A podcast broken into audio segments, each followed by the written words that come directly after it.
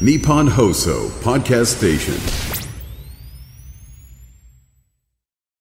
なんか、ええ花尾さんは東京ドームで号泣したとあか昨日。そうなんですよ、まあ、号泣、泣きそうになりましたね、へえはい、もう原東京監ドーム督の最後のうん。試合ですよ辞ね任を。表明するって、なんかすごいですね。すごいことですね。すごかったですね、だからもう、多分あの急遽だったんでにもかかわらず、あの原監督のもう本当にあのセレモニーみたいのも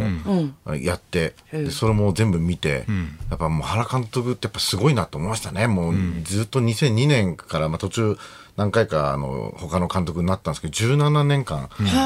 こうややって、それも全部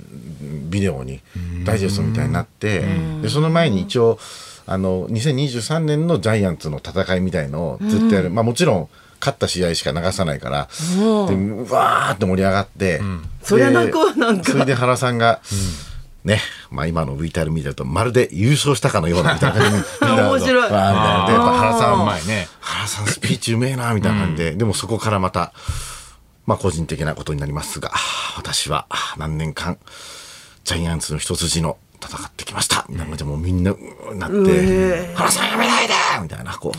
う声があって、これを、えー、安倍晋之助君に今後の託したいと思いますつって今度安倍さんがすごい重圧を感じてますけど僕がこれから頑張りますみたいな応援してくださいみたいな、うわーってなってそう終わったって感じでしたけどね。もうじゃあもう胸いっぱいでみ皆さん変えられるって感じ。いやいや、本当そんな感じでしたね。すごい。改めて、17年中9回優勝してますもんね。原監督っていうのはそうすなごいん監督だったんだなってやっぱ思いましたけどうね。ん。あれ知ら、当然知らずに言ってるんだもんね。あ、いやいや、あのー、そういう表明があることはい知や、その日の、あの、前に、もう多分、発表はしてました。あそうだった前日、前日に発そう表した前んです、日ね。に発表したから、あのー改めて改めてそうそれであの東京ドームのいつも止めてる駐車場とかがあるんですけど、もう多分もう満席で、で結構さ車なかったんですよ、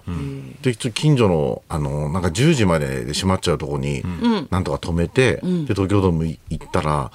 なんかセレモニーとかそういうの最後まで見れないかなと思ってたんですよ、そしたらもう試合が昨日めちゃくちゃ早くて、両方のピッチャーがフォアボール1個も出さないで、8回ぐらいに終わったんですよ、だから最後まで全部見れて9時に終わったんでなんか会場来た人たちもみんななんかすごくそれも喜んでましたね、へえ。やっぱり最後まで見れない人多いじゃないですか夜遅くなっちゃうと。うん帰れない。そうそうそうそうそうそうすごくいい試合でしたけど、ね、客席も泣いてる人たちいたんですいかやめちゃくちゃいたよ、あ、そうん、めいちたゃんじくゃちなゃいいたきっもとう本当に言わないだけで本当は泣いたんじゃないのいやな泣いてないです涙こらえて、はい、恥ずかしいんでやっぱりそういうもんかね。な、なんですか男のプライドです かう。あ泣けよって思うけど。人前でな泣けよってやっぱ恥ずかしいんで、は人前で泣けないと、い、そういうもんなんだ涙見せないんではいでも泣きそうになった、本当に。泣きそうに なったうん本当泣きそうになった、うんそうそうか。うん、だから大ファンだったあのいじり岡田さんも泣いてなかったんで、ちょっと俺も我慢しようかなと思ってる人の顔見てさ、そういうこと決めないでくれる。イジリーさんと一緒に行っイージーさんとあとホリプロのなんか方と一緒にこうチケット取っていただいて、緊張と緩和みたいなね、横、横。た。イジリーさん泣くとこ見たかったですよイジリーさん泣くとねこ。泣きそうだけどね。うん、でもずっと撮ってまましたねいじりさんもあのあれビデオああ、へえ、あ、そうだろうね。うんすごいとこ見れたなっていうのでねそうだはね、い一生の。いや一生の思い出ですよ本当にそうだよねは勝ってよかったですね、いいや最勝っ後。てよかったですね本当に今頃しかもあれ厳でししいょこと聞くけど、取っていいのえと取っていいもんなの。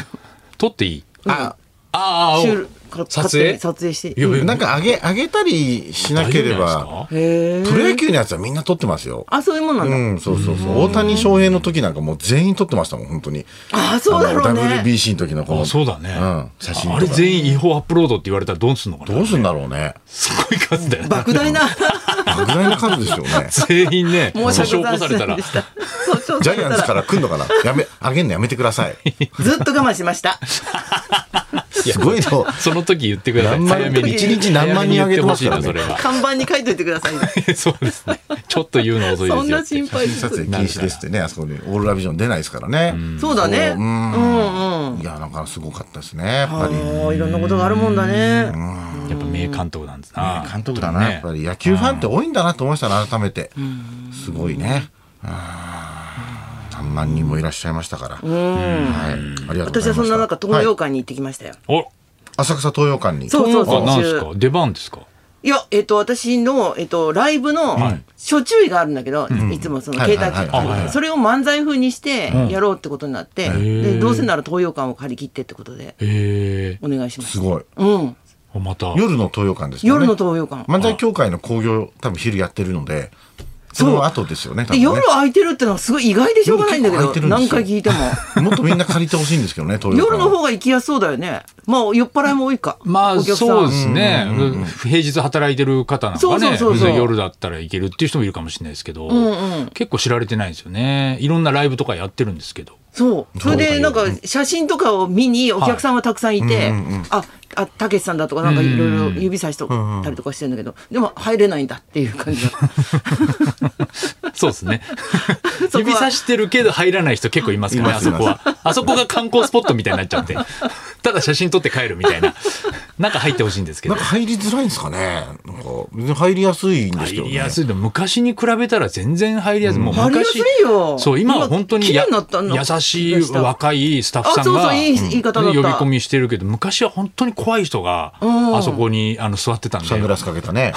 サングラス外してくれ ないかな。あ噂によると昔映画監督だった人らしいんです けど。らしいんですね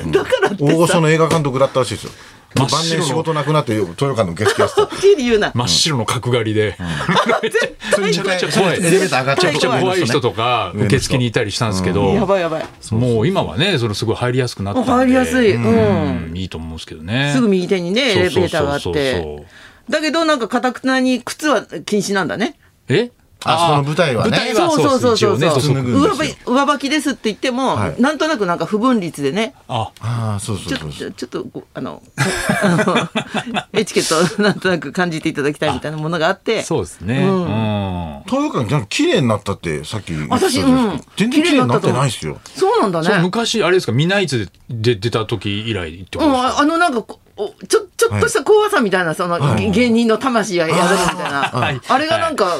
明るくなったっていうか芸あ今の若い人の芸風によってそうなってきたのかなじなゃんあか照明とか明るくなったんですかね、じゃあ。変えてんのか僕あらなはんたたち毎日のことで気がつかないだ知けでらないだけで。へよっぽど汚かったんですね、じゃあ、昔は。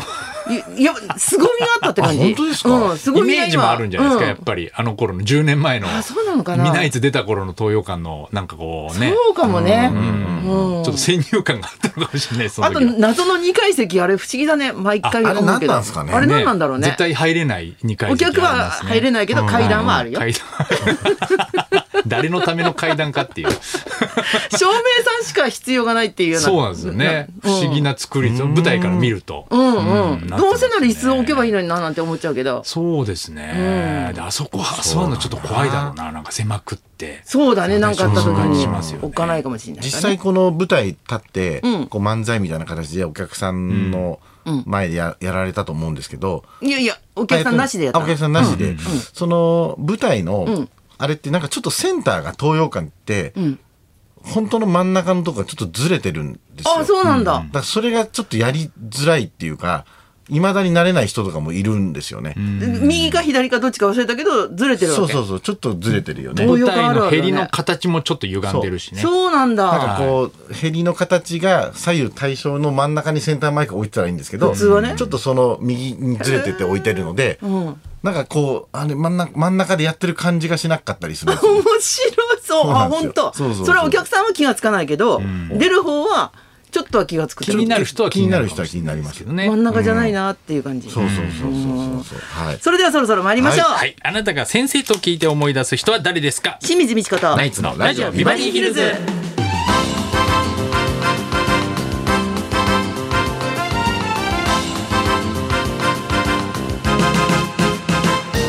まずはリクエストの募集ですこの後12時台はあなたからのリクエスト紹介する音楽道場を破り今週のテーマは先生リクエスト、今日10月5日は教師の日、えそうなんだー96年にユネスコによって世界教師の日が制定されたそうですそこで今日は学校の先生だけでなく広い意味で先生と呼ばれる全ての人を対象にあなたの思い出募集します、学校の恩師はもちろん命を救ってくれたお医者さん習い事や政治家の先生小説家に漫画家などなど、あなたが先生と聞いて思い出すエピソードにリクエストを添えてください、花尾さんは先生というとこの前あの静雄さんがちょっと家で転んで、ん頭のとこパックリ割れちゃったんですよあららえー、本当。はい、で病院行ったんですけど、特にあのガーゼもそんなしなくていいっていう先生の判断で、戻ってきて今ゴルバチョフさんみたいになってますよこ思いっきり思いっきり出う、てはい、大思いっ丈き夫り傷血が口固まがってゴルバチョフさんみたいになってるん傷です口よ出て大特丈夫にこれこれしなくていいっていう判断だ先った生の判断判断で、それははいね、そっちの方が 治りが早いという治りこがとで早といいうとこ判と断なんで、でだからしょうがないよね。そういうね、えー先生リクエスト受付メールアドレス選べよ話をヒルズアットマーク 1242.com 受付ファックス番号は0570021242採用された方にはもれなくニュータッチの凄麺詰め合わせセットプレゼントそんなことなので今日も1時まで生放放送送ラ